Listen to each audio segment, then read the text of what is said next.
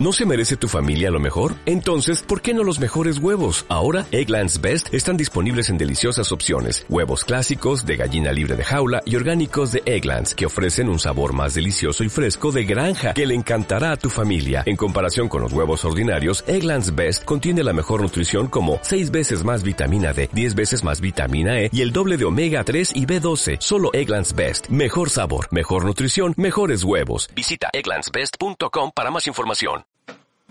Hola, hola, ¿qué tal bandita? ¿Cómo están? Bienvenidos a este podcast. Es el primero, esperemos que de muchos. Todavía no sé cómo ponerle al podcast, así que si se les ocurre alguna idea, les agradecería muchísimo si me dicen alguna idea. Este, y pues bueno, estamos el 28 de mayo. Estamos en nuestro segundo mes, terminando nuestro segundo mes de pandemia. Y pues yo creo que hemos tenido bastante tiempo para escuchar mucha música, ver muchas series, películas. Y si es que tú nunca has escuchado música de la manera en la que pones un álbum y lo escuchas de principio a fin, pues entonces siento que puedes aprovechar ahorita que todavía estamos en contingencia haciendo cosas que nunca habíamos hecho o que habíamos postergado o dejado para antes. Este, pero bueno, vamos a empezar. Nuestro primer podcast va a ser de una banda que me gusta mucho. La primera vez que escuché esta banda la escuché en mi descubrimiento semanal. Este, la verdad es que amo mucho mi descubrimiento semanal. Me ha dejado varias buenas recomendaciones por ahí que se han quedado en mis bibliotecas para siempre. Este, pero bueno, este, otra de las razones por las cuales empecé este podcast es porque siento de que actualmente la música ya no escucha como antes siento de que muchas veces escuchamos música en segundo plano, igual y estamos haciendo alguna tarea y algo, no necesariamente en la escuela, sino en, igual y en el trabajo, o y así, y estás escuchando música en todo momento, pero es diferente a cuando realmente enfocas toda tu atención a escuchar una canción. Es totalmente distinto y sobre todo es mucho, muy distinto cuando escuchas canción tras canción en cuanto a un álbum, ¿saben? Porque pues obviamente estas canciones pertenecen a un concepto en general. Y pues bueno, bastante introducción. Si tienen alguna sugerencia que hacerme para los siguientes episodios, se los agradecería muchísimo que me lo hicieran a través de ya sea de los comentarios de YouTube o en Instagram o lo que sea. Pero pues bueno, empecemos. Eh, el día de hoy vamos a hablar de una banda inglesa que se llama Metronomy. Y pues, bueno, esta banda básicamente se destaca en los géneros de indie, pop y experimental. También algo, yo siento que tiene tintes de rock psicodélico totalmente, aunque estoy buscando en internet y en ninguna de sus tags como que lo tienen, pero definitivamente la psicodelia es algo característico de los sintetizadores, sobre todo de Metronomy. Perdón. Bueno, este, el álbum del día de hoy se llama Summer 08. Es un álbum que sacó Metronomy en el año 2016. Este es el sexto álbum que sacaron Actualmente van en el séptimo álbum que salió, de hecho, en el 2019, hace más o menos un año. Y pues bueno, les voy a contar un poquito de Metronomy. Anoté aquí un pequeño resumen para, para no sabotearme a mí mismo. Pero bueno, ahí va. Este, pues miren, la banda fue creada en 1999, a finales del siglo pasado, por el buen y, y por el genio más bien este, digo, no quiero lamer las botas a nadie, pero para mí, de verdad, este hombre es un genio. Se llama Joseph Mount. Este, él creó la banda y básicamente él es el compositor principal del proyecto y la cabeza que está detrás de, pues, de todo este concepto y todo el proyecto en general. él es la, la base de todo, vaya. Y pues también les voy a hablar un poquito del resto de la banda. Este, me gusta esta banda porque tiene una baterista mujer y este normalmente siento de que no se ve mucho a las mujeres en la industria musical del lado de los músicos. O sea, no quiero generalizar porque obviamente hay muchas mujeres músicos muy excelentes y obviamente hay este, mujeres que la han hecho en la industria, pero siento que en general, sobre todo en la batería, es normalmente un instrumento que se tiende a como a pensar que es de hombres por este asunto del machismo. Digo, no sé si sea así en sus países, si es que hay alguien que escuche de algún otro país, pero si es así, por favor, díganme si no es así. Y pues bueno, este, me gusta mucho que tenga una baterista, la verdad me gusta mucho la sección rítmica. Este, en el bajo la apoya un muchacho afroamericano. No, no es cierto, él también es inglés. Más bien es, es de color, pues. Este, eh, se llama Oluj Benga Adelekan. Por último tenemos al buen Michael Lovett, que le ayuda a Joseph en los coros, teclados y en la guitarra. Y pues el buen Joseph se rifa en la guitarra, en los teclados y sobre todo en la voz. Y pues creo que el único que no hace coritos es el bajista. Este, pero todas sus canciones en cuanto a las voces me encantan. Normalmente no tiendo a juzgar a un libro por su portada, pero esta vez sí lo vamos a hacer porque siento de que es muy importante a la hora de que vas a escuchar un álbum analizar el concepto que se expresa desde la portada, porque siento que eso nos dice mucho de qué es lo que nos espera en cuanto a sonidos y en cuanto a también igual y en cuanto a las letras, ¿no? Entonces, pues yo la verdad es que no conozco mucho de estas ondas del diseño y todo esto, pero pero pues bueno, este vamos a hablarle al buen Gus. Este, estamos esperando que nos conteste en una llamada. El buen Gus es mi hermano y además de eso es un excelente diseñador gráfico y también le gusta mucho todo este rollo del arte visual, este, él es fotógrafo, diseñador y pues muchas de estas cositas bonitas. Y pues bueno, antes de escuchar la, la opinión de alguien experto como él, quiero decirles más o menos qué es lo que a mí me como que me inspira la, la portada de este álbum. Y pues bueno, para empezar, siento que las letras que tienen como una especie de sudor, como de cuando tienes una cerveza muy fría servida en un, en un vaso, como que están sudando así como con agua y además la Y al final se está como derritiendo. Entonces, eso me dice a mí que vamos a tener un trip muy psicodélico, este, muy acidoso y sobre todo por las letritas, este, que tiene también con el nombre de, del, del álbum. Este, que están así como psicodélicas, como muy setenteras, pero vamos a escuchar al buen Gus que nos va a decir algo un poco más concreto al respecto. ¿Qué onda, amigos? ¿Cómo andas? Muy bien, muy bien. Pues aquí eh, escuchando eh, este buen disco que es el de Metronomy. Y, pues muy contento con la invitación. Qué bueno que te animaste, Gus. La verdad es que tus comentarios nos van a servir mucho como para juzgar el libro por su portada y entender qué es lo que nos depara para este álbum. Para todas esas personas que no lo han escuchado, igual y las personas que ya lo escucharon, pues pueden entender un poco mejor el concepto, ¿no? Seguramente. Sí pienso que, que nos dice bastante la portada de, de, lo que vamos a escuchar. Y por supuesto, eh, bueno, pues de entrada, este disco es diseñado por una francesa, radicada principalmente en Nueva York, Charlotte de la Rue, Hay algo que pasa con Metronomy que tiene un encanto por la cultura francesa y se puede notar bastante. Eh, pienso que eh, pues desde los discos o desde su disco de Love Letters, ¿verdad? Eh, en este, por supuesto, me da mucho, ¿cómo te puedo decir? Me da mucho gusto que que me invites en esta portada porque es uno de mis grupos favoritos. Oye, sí, además, sobre, todo yo, yo, escuché este Álbum, yo escuché este álbum porque estaba contigo, me invitaste a una, una fiesta de vinilos. Bueno, a la gente que no sepa lo que es una fiesta de vinilos, básicamente es una, una reunión, una pedita chiquita en donde te juntas a escuchar, pero un poco más a fondo. Esto que les decía, de escuchar pues, los álbums completos, ¿no? Cada quien cada quien nos no, bueno, cada quien se lleva un disco y lo comparte, ¿no? Y alguien se llevó ese y, yo lo vi y, está, y estuvo muy padre. Por eso también se me hizo muy cool invitarte a este álbum.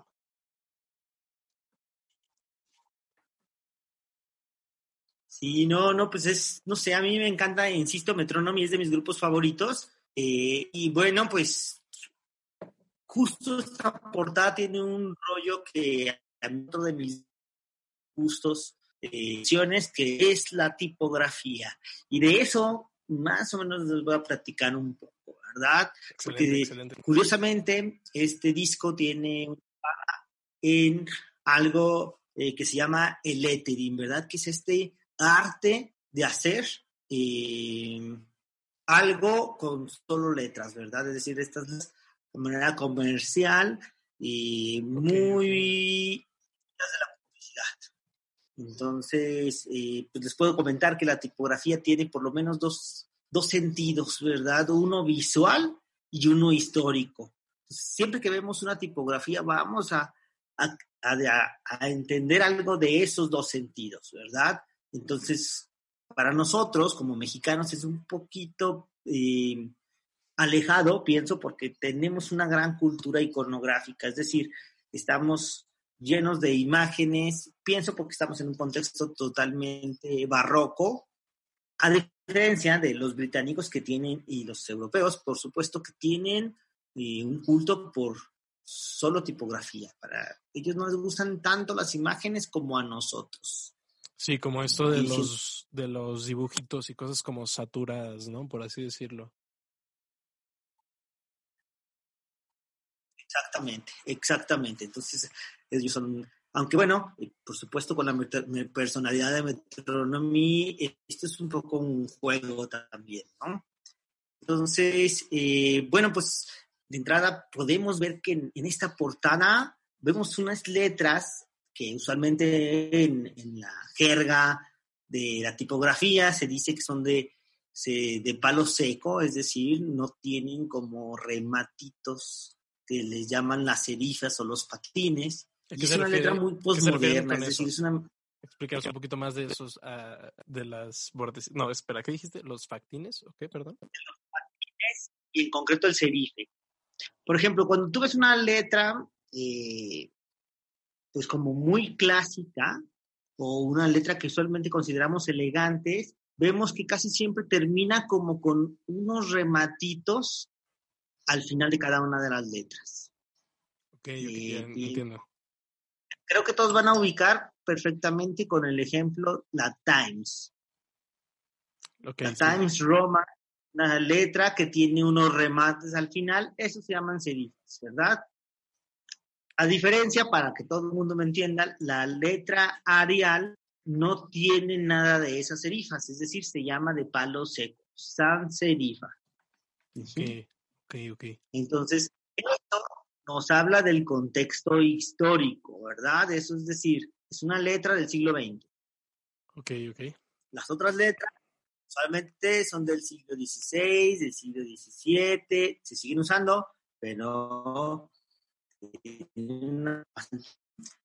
entonces vemos que es una letra lo que se llama una bold, es decir, gruesa, es pesada, ¿verdad? Y termina siempre en redondo. Es decir, nos da ciertas características, características, perdón, humanistas.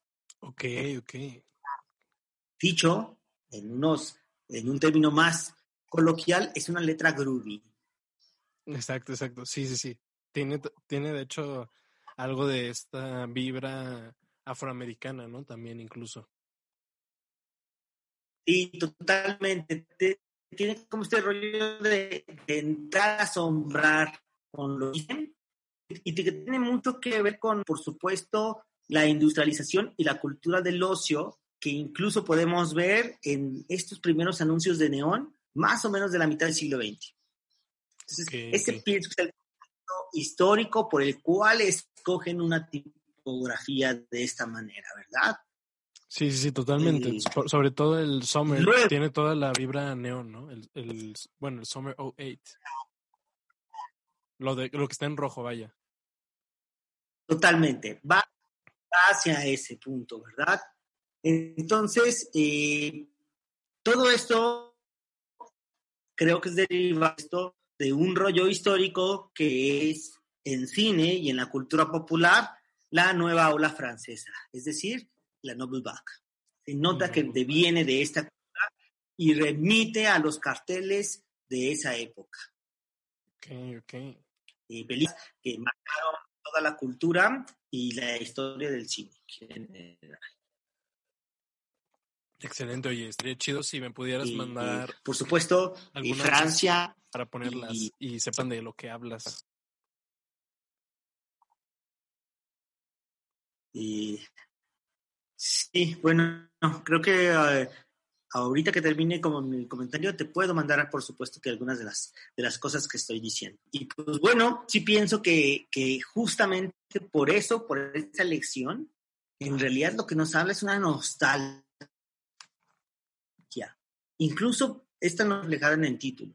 El Summer es decir, el verano del 2008, ¿qué tan importante fue para por supuesto, eh, los productores, los creadores de este disco, ¿verdad? Y es un poquito, creo, creo que de lo que se va a ir hablando.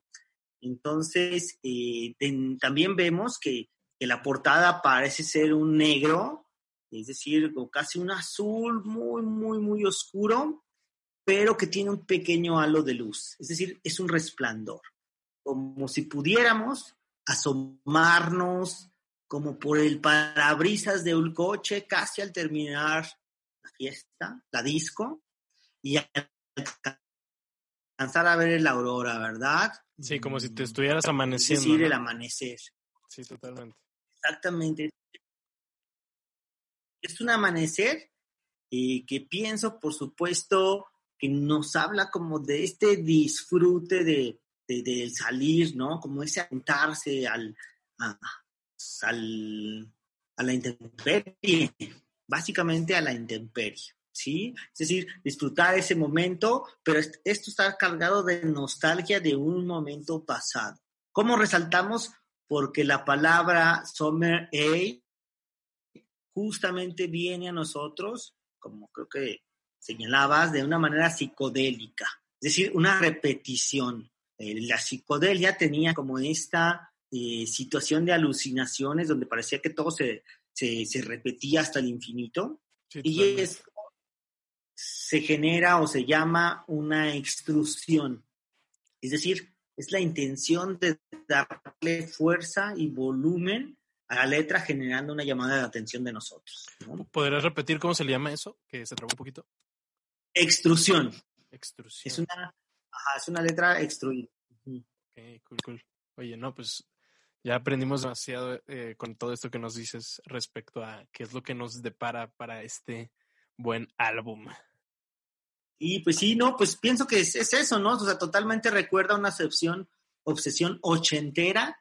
O sea, en los ochentas tenían una obsesión por los cincuentas y la novel back, porque es, es como esta parte muy estilizada y con y que te habla mucho como del amor y del nuevo amor y de la ruptura y de la idea de vivir en el siglo XX, ¿no? Y por supuesto que por los colores, por el resplandor, por el mismo tipografía entre neón, entre derretiéndose, por esta nostalgia, porque se está derritiendo, y si nos vamos a la parte de atrás, tenemos las, las, las, gotas del verano, ¿no? O sea, el verano siempre hay lluvia, el verano es la época donde llueve. Sí, totalmente. O donde igual y te sirves una bebida fría y como está tan caliente empieza a sudar, ¿no? También como que siento que esa vibra la tienen también las letras. Sí. Pues. Y sí, o sea, pienso que es justamente como este, este, esta calidez húmeda. Yo la pondría así. Totalmente, sí. No, Y- pues, Y eso. Oye, pues muchas gracias por tu aportación, amigos. Esperemos que nos acompañes en próximos episodios y pues nada, aquí tendremos comentarios, este, esperemos que tengamos comentarios al respecto por si quieren aportar algo más de la portada o, o no sé, corregirnos en algo, no sé, desafiarnos, nada, no se crean, pero pues sí, algo así. Hay que establecer una conversión de para ustedes qué les hace esta portada, ¿no? ¿Tú qué le recomendarías a la gente para poder tener un análisis un poco más intuitivo respecto a estas portadas? Porque digo, obviamente tú sabes cómo analizar esto porque tú conoces varias herramientas, has estudiado y todo esto. Pero a uno que no conoce tanto de esto, como en qué cosas crees que nos podamos fijar, digo, yo sé que tú te fijas en todo, pero muchas veces la gente no se fija en todo, ¿me entiendes? Pues yo lo que siempre recomiendo es la primera intención. Es decir, ¿qué te hace sentir la portada? Lo, primero, lo que te haga sentir, eso es bien importante. Sea a, asco, te llame la atención. O sea, cuando te llama la atención una portada es por algo. Es decir, se está conectando contigo de alguna manera. Sí, y entonces, ¿qué es, lo, ¿qué es lo que sigue? Pues ver qué te está intentando decir, ¿no? La manera más fácil es el color.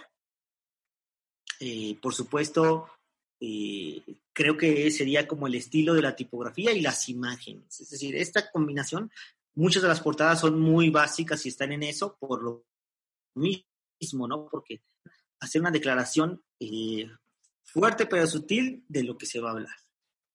Excelente, excelente. Pues muchas gracias, amigos. Esperemos tenerte de nuevo y pues ahora sí, nos vemos a la próxima. Muchas gracias. Órale, pues, pues que estés muy bien. Cuídate eh, mucho. Love yous.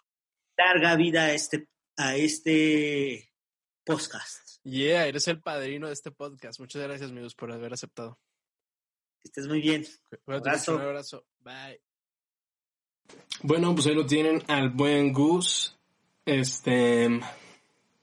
Vamos a continuar con nuestro podcast. Y pues bueno, primero les quiero contar respecto a una pequeña investigación que realicé respecto a este podcast. Digo, perdón, respecto a este álbum. Y pues bueno, básicamente lo que vi es que el álbum trata precisamente de el verano de 2018. Por eso se llama Summer 08. Y me di cuenta con este álbum y con esta investigación de que tiende a haber un tema de lo que hablan los rockstars. Este, y con los rockstars me refiero a gente que la hace en la industria de la música y que realmente ya le reditúa pues bien en cuanto a dinero, este, pues su música, su arte y todo esto. Siento de que siempre hay esta tendencia de que su siguiente álbum, una vez que ya pegaron, tratan de que no les gusta tanto estar allá arriba o, o de que igual y, perdón, o de que igual y la situación de estar allá arriba los llevó a ser de una manera en la que no les gustaba o a descubrir que la industria es una basura. No, sé, es como una tendencia. No sé si ustedes conozcan más álbums que traten de esto, pero si es así, eh, comenten por acá. Y pues este muchacho, sin embargo, no toma, no toma ese approach. Y a este muchacho me refiero, me refiero al buen Joseph, que les conté que Joseph Mount es el vocalista, el creador de las canciones. Pero bueno, el buen Joseph más bien como que da un approach de nostalgia, pero al mismo tiempo como, como de burla a sí mismo, como a la burla de cómo era en ese entonces y de la manera en la que veía esas cosas. Sin embargo, como con este toque de nostalgia, vaya, ¿no? Pero pues bueno, basta ya de tanta habladuría. Vamos a empezar con el primer track. El primer track de este álbum se llama Back Together. Y pues bueno, en este álbum vamos a encontrar guitarras rítmicas muy bonitas. Eh, backing vocals que a mí siento que me dan esta vibra como burlona, como si no se tomaran en serio ellos mismos. Y la verdad es que eso me gusta mucho porque, no sé, yo como músico siento que durante mucho tiempo me tomé mi música muy en serio y como que siento que a la hora de tomártela muy en serio no fluye tan chido. O sea, sí está chido tomarse en serio la música, en todo el aspecto profesional, pero me refiero a la manera en la que te expresas de ti mismo, como que este muchacho no se toma tan en serio. Otra de las cosas que me encanta de esta canción es una sección donde tiene unos rototoms o unos timbales, son unos tambores que suenan tucutum, tucutum, tucutum. Ustedes lo van a identificar súper bien. Este, de una vez les digo que en todo este álbum van a escuchar baterías con un sonido increíble, pero sobre todo todas las canciones tienen unos sintetizadores súper especiales. La verdad me encantan. Y siento de que en este álbum se puede sentir como el perfeccionismo, como lleva más allá su habilidad de usar los sintetizadores para componer y todo esto. Entonces, este Joseph Mount, más allá de eso, como que siento que prueba su maestría con los sintetizadores y en cómo nos presenta todos estos sonidos distintos a lo largo de las canciones. La verdad, me encantan. Y pues, les digo, esta canción es muy importante porque siempre la primera canción de un álbum más o menos te va diciendo qué es lo que te espera en cuanto a sonido en todo el álbum, ¿no? Entonces, sin duda esta canción es un muy buen ejemplo al respecto. Y pues sí, sí, como que expresa en general bien la vibra que nos espera los siguientes tracks. Otra de las cosas que me encantan de Joseph Mount y su manera de componer es que los cambios de secciones son muy notorios pero muy sutiles. O sea, como que se va de repente a una sección de la canción que dices, ok, esto es diferente a lo que estaba escuchando en esta misma canción, pero al mismo tiempo no sientes como que, ay, me cambiaron la canción, ¿qué onda? ¿Qué le pasa a este loco? No, como que se sienten padres esos cambios de secciones y todo eso lo vamos a tener a lo largo de todo el álbum. Y bueno, el siguiente track es Miami Logic. Esta canción tiene una vibra totalmente ochentera y me encantan las guitarritas rítmicas sutiles que lleva esta canción. Este y también siento que lo que más le da la vibra ochentera a la canción son los reverbs que tiene la batería en la tarola y en estas secciones rítmicas como un poco más con este sonido como un poco más medioso agudo con este más o menos como la categoría donde anda la, la tarola vaya este me encanta cómo suena eso.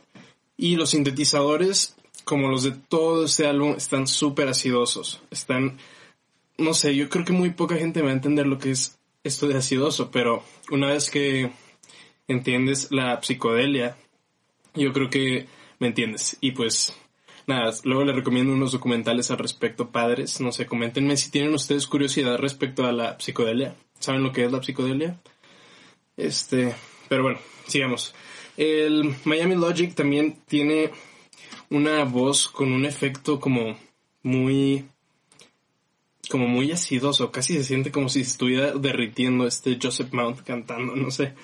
Igual que las letras de la portada, no sé si ustedes también sientan esa misma vibe que siento yo, igual como si estuviera derritiendo este cabrón. Pero bueno, mi parte favorita de esta canción es un solo guitarra que empieza más o menos por ahí del minuto 22 con 20 segundos más o menos. Ahí empieza un solo guitarra que es como la sección instrumental más impactante de esta canción. Me encanta, me encanta cómo suena ese solo de guitarra. Pero bueno, vamos a pasar ahora a el siguiente track que es Old School. Y esta canción también destaca mucho en este álbum porque esta canción es el sencillo que lanzaron ellos junto con este álbum. Para aquellos que no sepan lo que es un sencillo, pues básicamente un sencillo es la canción que deciden sacar los de la banda para el radio. Como que quien dice la canción para que le llegue a más gente y pegue y le den ganas de comprar el álbum. Eso es el sencillo. Y pues esta canción que se llama Old School, que está escrito con K por alguna razón. Les digo que no se toma muy en serio este chavo como su manera de expresarse a sí mismo sobre todo de esta parte de su pasado que les digo que es como esta parte en, en donde él estaba empezando a como a aceptar esta nueva realidad en su vida de vivir de la música, pues ser rockstar, vaya. Pero no se lo toma en serio, ¿no? Porque está hablando en, en cuanto a su retrospectiva de cómo veía las cosas este, en el pasado. Yo creo que todo nos ha pasado que nos ponemos a pensar en el yo de hace un año y muchas veces cambian muchas de las maneras en las que pensabas en ese tiempo. Y hasta dices, no manches, ¿cómo es que yo pensaba de esa manera, no? Pero bueno, en fin, este, les digo que no se toma muy en serio porque escribe, escribe school con K, este, sin CH, vaya. Y pues bueno, de esta canción igual, este, no sé, probablemente lo voy a decir de todas las canciones, pero es que en serio me encanta el sonido de la batería en esta canción. Yo creo que es de las cosas que más me gustan de esta canción. Y sobre todo, también me encanta un sintetizador que, que entra por ahí después de la batería.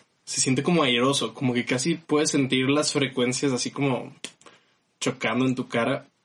La verdad no sé qué tenga. A mí me suena como si tuviera una especie de sidechain para que se sienta que bombea así. Mis amigos productores que estén escuchando esto, estaría chido que me dijeran su opinión al respecto. O si no eres mi amigo, pero eres productor, pues también, ¿verdad? Es que sí me refería específicamente a mis amigos, pero bueno, vaya. Este, bueno, esta canción anoté varias cosas porque esta, es muy extensa esta canción. Esta canción también tiene muchos coros con este tono que no se toma tan en serio y con efecto así, igual como acidoso, como si todo se siente con esta vibra psicodélica en general.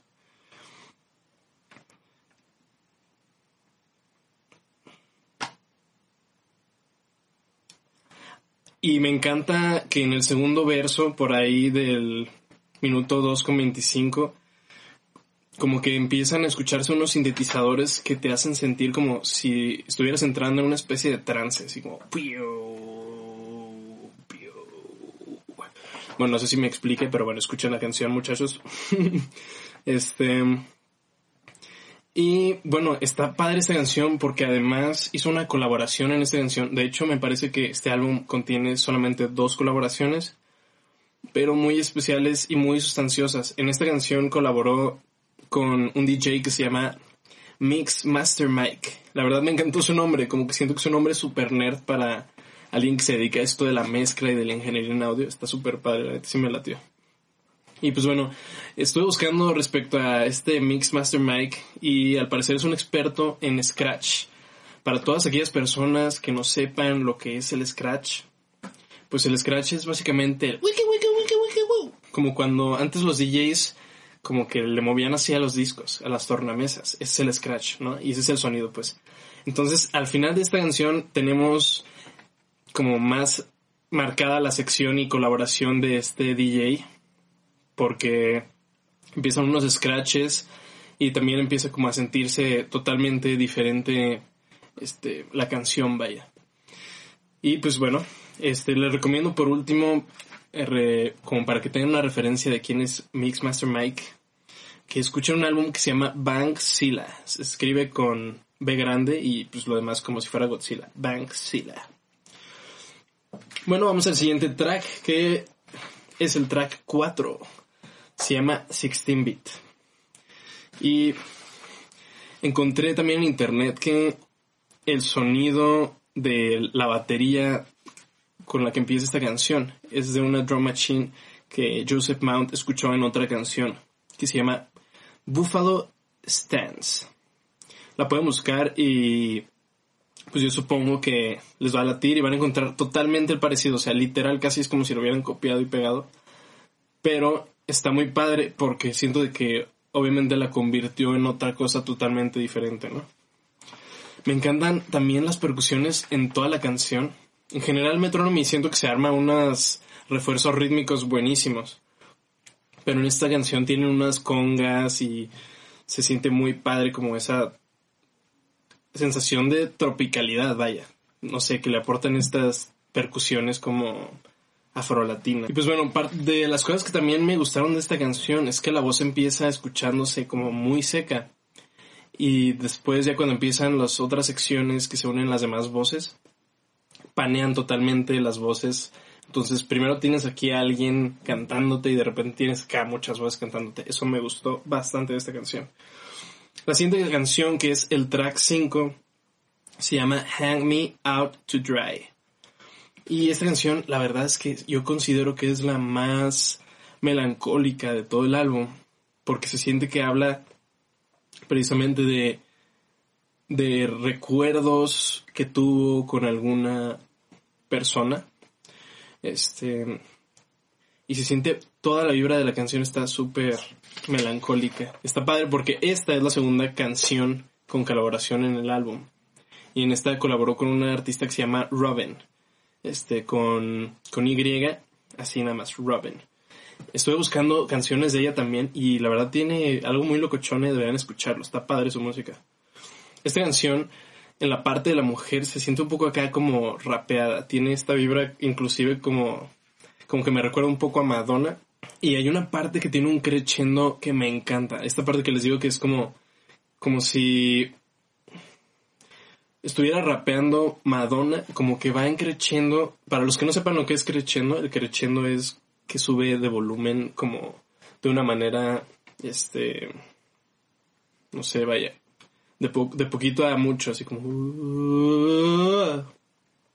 Este, pero bueno, Este, hay un crescendo por ahí del minuto 2 que me encanta, como que me hace imaginarme muchas escenas de algún, este, alguna persona que estuvo saliendo con alguien desde, desde cuando estás como nervioso por ver a esa persona, porque apenas estás empezando a salir, hasta cuando te peleas, hasta cuando, pues todo esto, ¿no? Como que esta canción te da todo este desarrollo de una historia de amor y me encanta esta canción por eso.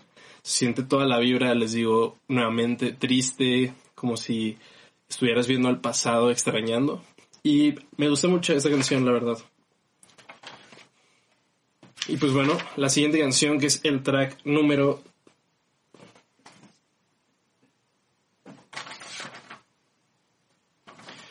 La siguiente canción que es el track número 6, yo creo que lo que más tengo que decir respecto a esto es que es la canción más psicodélica del álbum.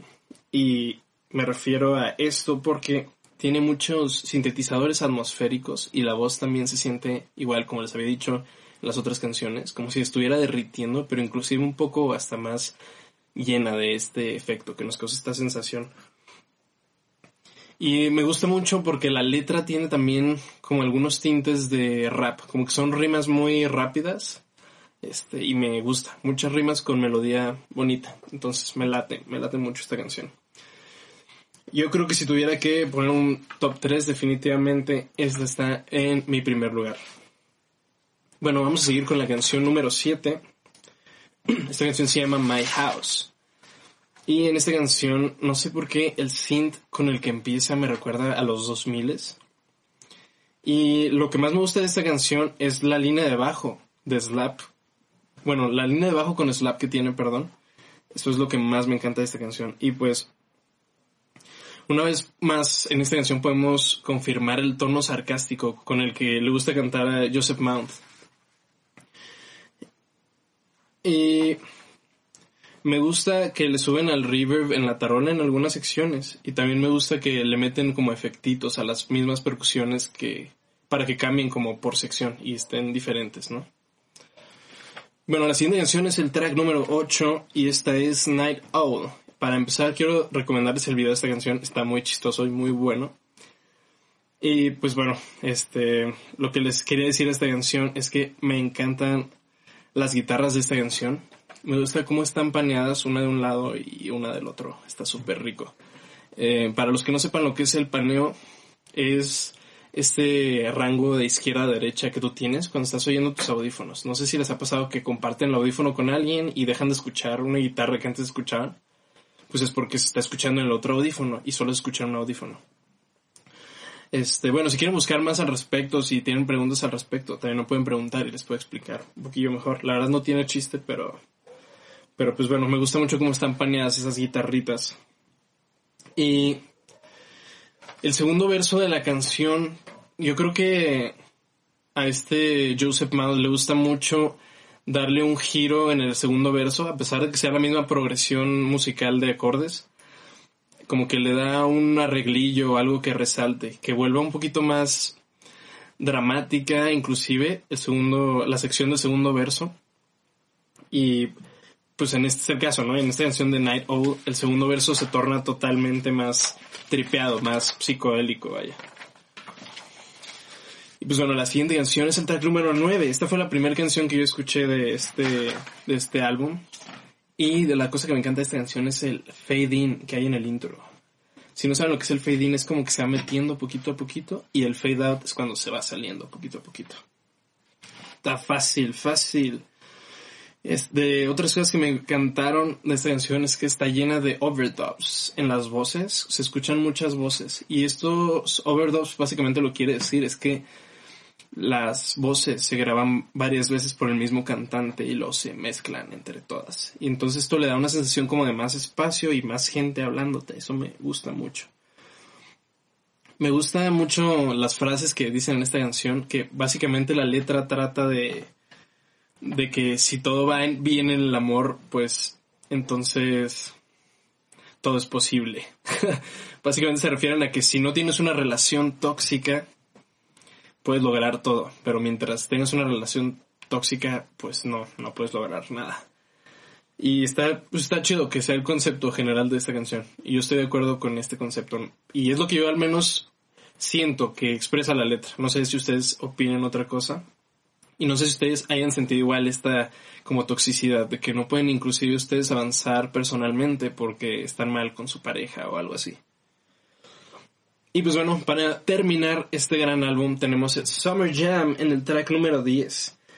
Esta canción me encanta ponerla para manejar. Yo creo que es de esas pocas canciones que están súper padres como para escucharlas mientras vas manejando y que te tripeas bien a gusto en el coche, con la música. No sé, eh, díganme también si ustedes conocen canciones para, pues para manejar a gusto en la noche, sobre todo a mí esta canción me encanta para manejar en la noche. Creo que es el soundtrack perfecto. Y pues nada, creo que en general todos los tracks de este álbum están increíbles. Les recomiendo mucho que escuchen este álbum. Y espero mejorar en el formato y en todo en el próximo video y en el próximo podcast, perdón. Es que como ahorita estoy volteando la cámara. Bueno, espero, espero mejorar en general en toda la producción de esto y que les haya gustado porque ya tenía mucho rato queriendo hacer esto. Muchas gracias a mi buen Gus por haberme ayudado a opinar respecto a las portadas. Y si ustedes conocen a más personas que se dediquen a esto y que les gustaría aportar algo, pues por favor mándenme su contacto o escríbanme si ustedes quieren participar. Y pues ya, nos ponemos en contacto. Este, síganme en Instagram y en Facebook y YouTube. Entonces nos vemos. Supongo que vieron este podcast en Facebook o en YouTube. Así que vayan a verme en Instagram porque voy a estar subiendo igual dinámicas divertidas de todo esto de música para recomendarles más álbums. Y también me gusta que ustedes me recomienden álbums. Así que nos vemos a la próxima. Muchas gracias por escuchar. Si es que escuchaste todo, todo el podcast, te agradezco bastante, de verdad, te agradezco mucho que lo hayas escuchado. Espero que te haya servido. Y también espero que te guste el álbum, de verdad yo amo mucho este álbum y por eso decidí empezar con este. Y pues nada, hasta luego.